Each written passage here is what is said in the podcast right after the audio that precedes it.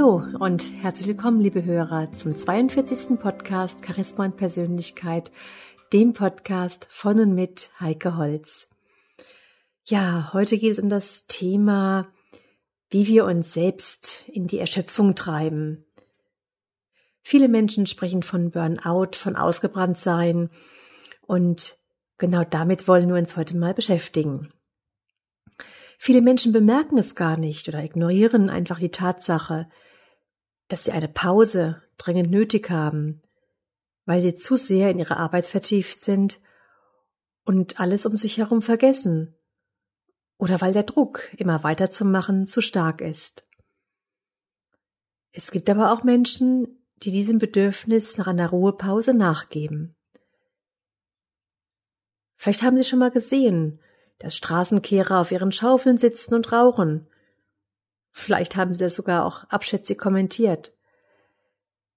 Doch diese Leute wissen ganz genau, wann sie eine Pause brauchen, während der Kopfarbeiter ganz häufig wie hypnotisiert vor seinem Computer hockt oder sich derart auf ein Problem konzentriert, dass er die Hilferufe seines Körpers überhört. Viele Signale, die uns der Körper sendet, fallen recht leise aus, wie das Gefühl, dass man sich zurücklehnen und strecken muss. Oder man hat das Bedürfnis aufzustehen, eine Kleinigkeit zu essen oder ein paar tiefe Atemzüge zu machen. Und meist werden sich diese Signale etwa 20 Minuten nach einem Stressanstieg bemerkbar machen. Also nachdem sich das Energie- und Stresshormon Cortisol im ganzen Körper verteilt hat. Eine Arbeitspause und ein Abschalten der Konzentration verursachen die Ausschüttung des Hormons Beta-Endorphin, dass sich ein wohliges Gefühl der Faulheit verbreitet und Zeit für eine Erholung ermöglicht.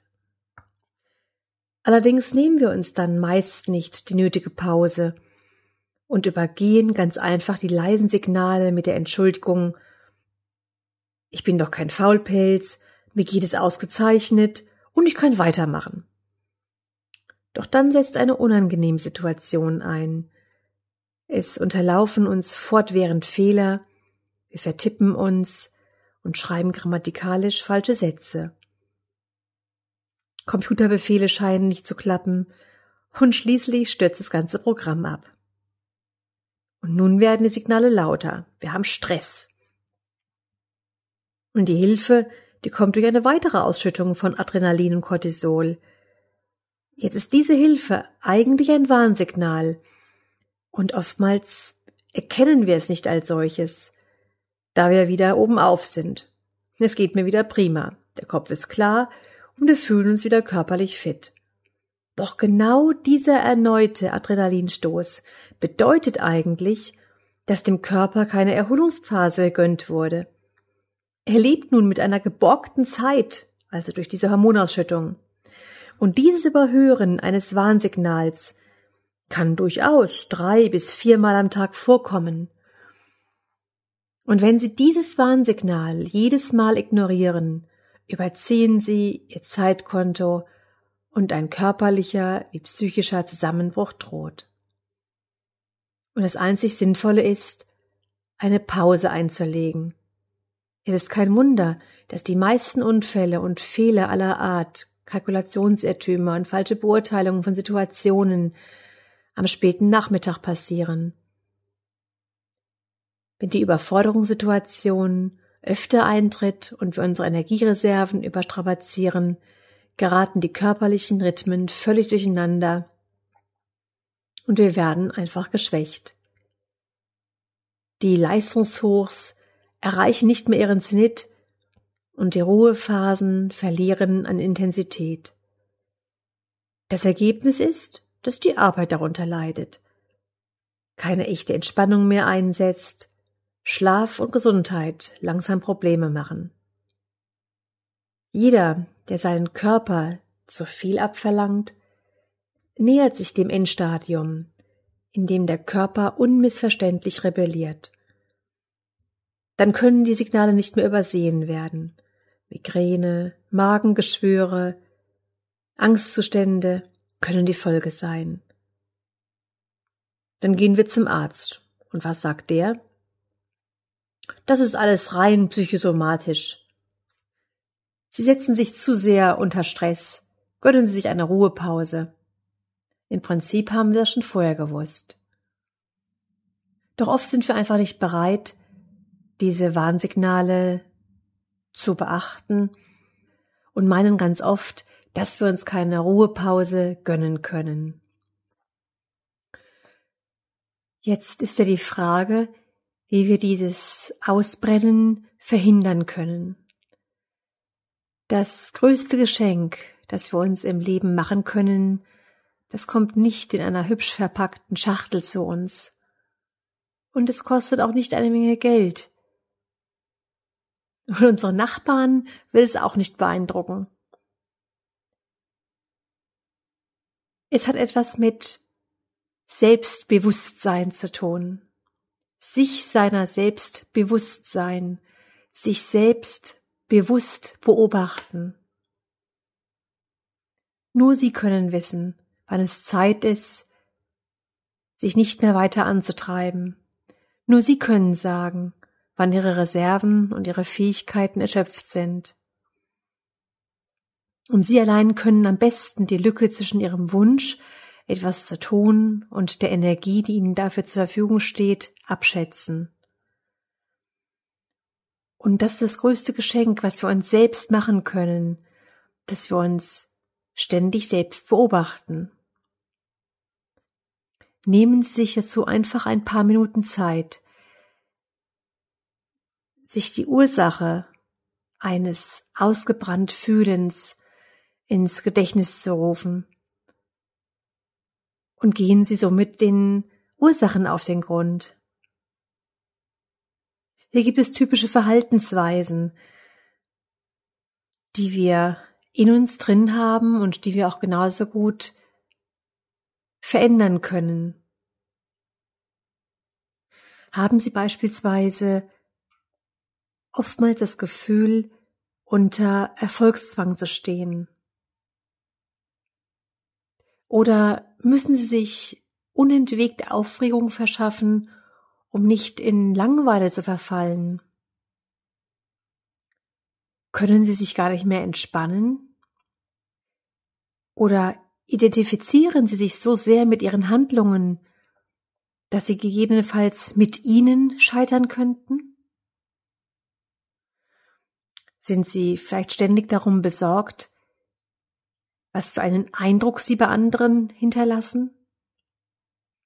Wenn Sie diese Fragen überdacht haben, dann fragen Sie sich nun selbst, ob Sie so, wie Sie sich jetzt hier darstellen, auch wirklich sein möchten. Und denken Sie mal über Ihre Arbeit nach. Lassen Sie sich von ihr auffressen? Können Sie auch weiterhin gute Arbeit leisten, selbst wenn Sie weniger Nachdruck auf Ihre Arbeit legen? Bringen Sie es fertig, sich hin und wieder einen freien Tag zu genehmigen? Können Sie einige Ihrer Verantwortlichkeiten delegieren? Bedenken Sie hierbei auch, ob Sie nicht ganz schön selbstsüchtig sind, wenn Sie nicht einen Teil Ihrer Aufgaben auf andere übertragen. Dieses übermäßige alles allein tun wollen könnte den einen oder anderen auch um seine Möglichkeiten bringen. Also seien Sie ehrlich hinsichtlich Ihrer Motivationen, so hart zu arbeiten. Vielleicht gibt es ja auch einen anderen Bereich in ihrem Leben, auf dem sie auf diese Art und Weise ausweichen möchten. Wir können sogar sagen, dass Aufgaben, die aus den falschen Motiven heraus angepackt werden, Fehlzündungen sind. Verschaffen Sie sich mal einen Überblick, wie Sie Ihre Zeit verbringen. Tun Sie viele unterschiedliche Dinge oder immer nur einen dasselbe? Haben Sie vielleicht Ihr gesellschaftliches Leben zu einem Nichts zusammenschrumpfen lassen? Wie sieht es mit Ihrer Familie aus, mit Ihrem Freundeskreis? Je ausgewogener Ihr Leben ist, umso sicherer sind Sie vor dem Ausbrennen geschützt. Vielleicht kramen Sie mal Ihren alten Abenteuergeist hervor und setzen sich mal in Bewegung.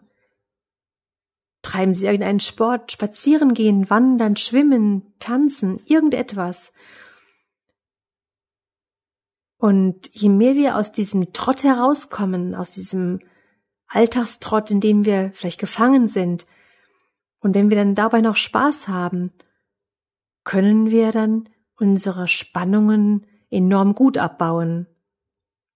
Es ist ganz wichtig, dass wir erkennen, dass wenn wir ausbrennen, dann geht es uns nicht gut, dann geht es unserem Umfeld nicht gut. Und das Feuer, das eigentlich in uns brennen soll, das will uns dann nicht mehr wärmen, sondern eher verbrennen. Natürlich sollen wir uns engagieren, uns beteiligen, aber nicht fanatisch und nicht verzweifelt.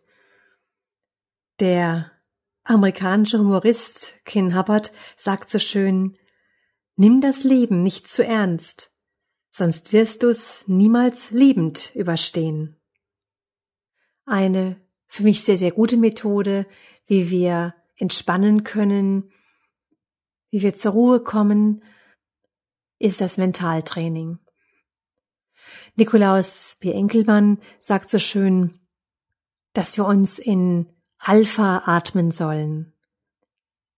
Er meint, dass die Entspannung am leichtesten zu erlernen ist durch die Atmung.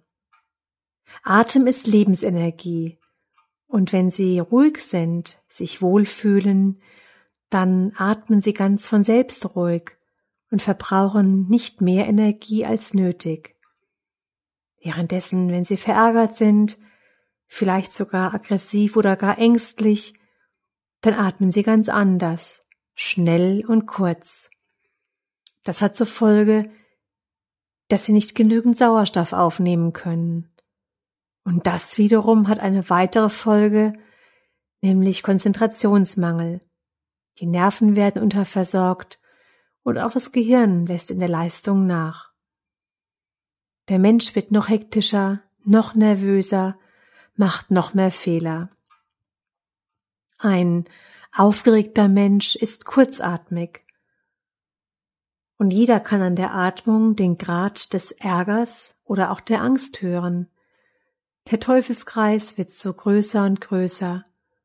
Sie können das Teufelsrad aber ganz schnell stoppen, wenn Sie Ihre Atmung in den Griff bekommen, wenn Sie Ihren Atemrhythmus regulieren. In dem Moment, wo wir einen Atemrhythmus anstreben mit sechs bis sieben Atemzüge pro Minute, dann sind wir in Alpha, in dem Alpha-Zustand, in dem Ruhezustand. Ein Durchschnittsmensch in der heutigen Zeit atmet in der Regel ganz kläglich. Anstatt wenigstens ein Liter Sauerstoff pro Atemzug aufzunehmen, wie es bei der richtigen Bauchatmung geschieht, atmet er flach und nimmt deshalb lediglich einen halben Liter auf. Und Menschen, die die Ganzkörperatmung praktizieren, können bis zu vier Liter Sauerstoff aufnehmen. Und jetzt können Sie sich vorstellen, welche Auswirkungen das auf das Gehirn, die Reaktion und auf die Konzentrationsfähigkeit hat. Also wichtig wäre jetzt anzustreben, weniger Atemzüge zu machen, aber dabei tiefere Atemzüge, also wirklich in den Bauch hinein zu atmen. Vielleicht legen Sie einfach mal Ihre Hände auf den Bauch und atmen Sie. Und spüren Sie dabei, wie die Bauchdecke sich bewegt? Bewegt sie sich wirklich richtig? Das heißt, beim Einatmen sollte sich der Bauch nach außen wölben und beim Ausatmen sollte er flach werden. Beim Einatmen sollte sich der Bauch nach außen wölben und beim Ausatmen sollte er flach werden. Wie ist es bei Ihnen? Viele von uns haben sich eine völlig falsche Atmung angewöhnt. Im Schlaf normalisiert sich die Atmung. Der Mensch atmet richtig und tief. Und deshalb können wir auch schlafen. Ja, und über die Atmung können wir sogar unseren Herzrhythmus beeinflussen. Bringen Sie Ruhe in die Atmung. Dann wird auch der Herzschlag gleichmäßig und ruhiger, langsamer. Achten Sie mal darauf, wie viel Atemzüge Sie pro Minute machen. Sie sollten im besten Fall ein Gefühl bzw. das richtige Gespür für Ihren Atem entwickeln. Und dafür gibt es eine ganz kleine Übung, die ich Ihnen jetzt einfach mal vorzeigen werde. Wenn Sie die Übung machen, dann ziehen Sie sich an einen Ort zurück, an dem Sie nicht gestört werden und machen Sie sich ganz bequem. Nichts sollte Sie einengen, überhaupt sollten Sie sich ganz richtig wohlfühlen. Sehr gut ist auch, wenn Sie Entspannungsmusik einlegen oder Kerzen anzünden. Vielleicht mögen Sie auch mit einem guten Duftöl die Atmosphäre im Raum verbessern. Und dann lassen Sie sich Zeit. Spüren Sie einfach nur, wie Sie atmen. Und dann legen Sie Ihre Hände auf die Bauchdecke und atmen ganz ruhig. Oft fängt das Herz erstmal an, schneller zu schlagen, weil Sie jetzt vielleicht ein wenig aufgeregt sind. Doch das macht nichts. Achten Sie einfach nicht weiter drauf. Atmen Sie einfach weiter, ruhig und gleichmäßig. Und jetzt konzentrieren Sie sich auf Ihren Atem. Die Konzentration auf Ihre Atmung macht Sie schnell ruhig. Atmen Sie tief ein, spüren Sie, wie der Sauerstoff Ihre Lungen füllt und in den Bauchraum gelangt. Die Bauchdecke wölbt sich. Sie spüren, wie zusammen mit der Luft Energie in Ihren Körper gelangt. Dann atmen Sie langsam aus. Ihre Bauchdecke senkt sich. Sie spüren, wie mit der verbrauchten Luft auch der Ärger, die Sorgen, die ängstlichen Gedanken verschwinden. Sie atmen wieder tief ein, nehmen den energiespendenden Sauerstoff auf, der ihren Körper und ihren Geist belebt. Sie spüren, wie sich ihre Muskulatur lockert, wie ihr Kopf frei und klar wird. Beim Ausatmen spüren Sie, wie alles Belastende ausgeatmet wird. Jedem Atemzug machen Sie sich bewusst. Und dabei stellen Sie sich vor, wie Sie beim Einatmen Energie und Kraft aufnehmen und beim Ausatmen alle Belastungen verschwinden. Sie spüren, wie die Anspannung nachlässt, wie sie geistig und körperlich locker und frei werden. Sie atmen tief und gleichmäßig und fühlen sich einfach nur wohl, leicht und beschwingt. Bleiben Sie einen Moment liegen, bleiben Sie in diesem Zustand, solange Sie wollen. Ja, meine lieben Hörer, diese Übung können Sie jederzeit und an jedem Ort machen.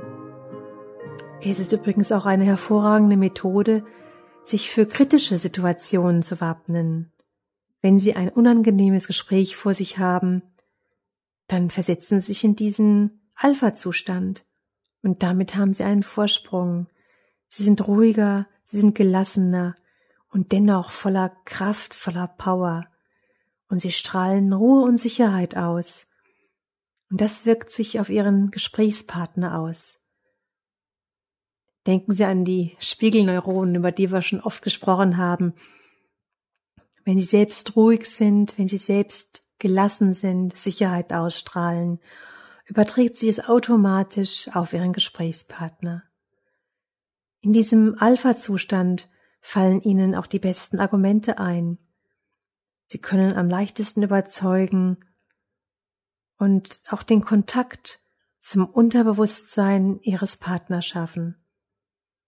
Also, Sie sehen ganz klar, dass bewusstes Atmen nicht einfach nur Luft holen ist. Schon die Indianer sprechen von Menschen voller Bewunderung, die einen langen Atem haben. Und diesen langen Atem brauchen wir. Es ist die beste Möglichkeit, Energie zu tanken und die beste Methode, Ängste, Nervosität, Hektik abzubauen und somit solche Dinge wie ausgebrannt sein, sich leer fühlen, kraftlos fühlen, zu verhindern. Ja, meine lieben Hörer, das war's dann für heute. Bis zum nächsten Mal wünsche ich Ihnen eine gute Zeit. Ihre Heike Holz.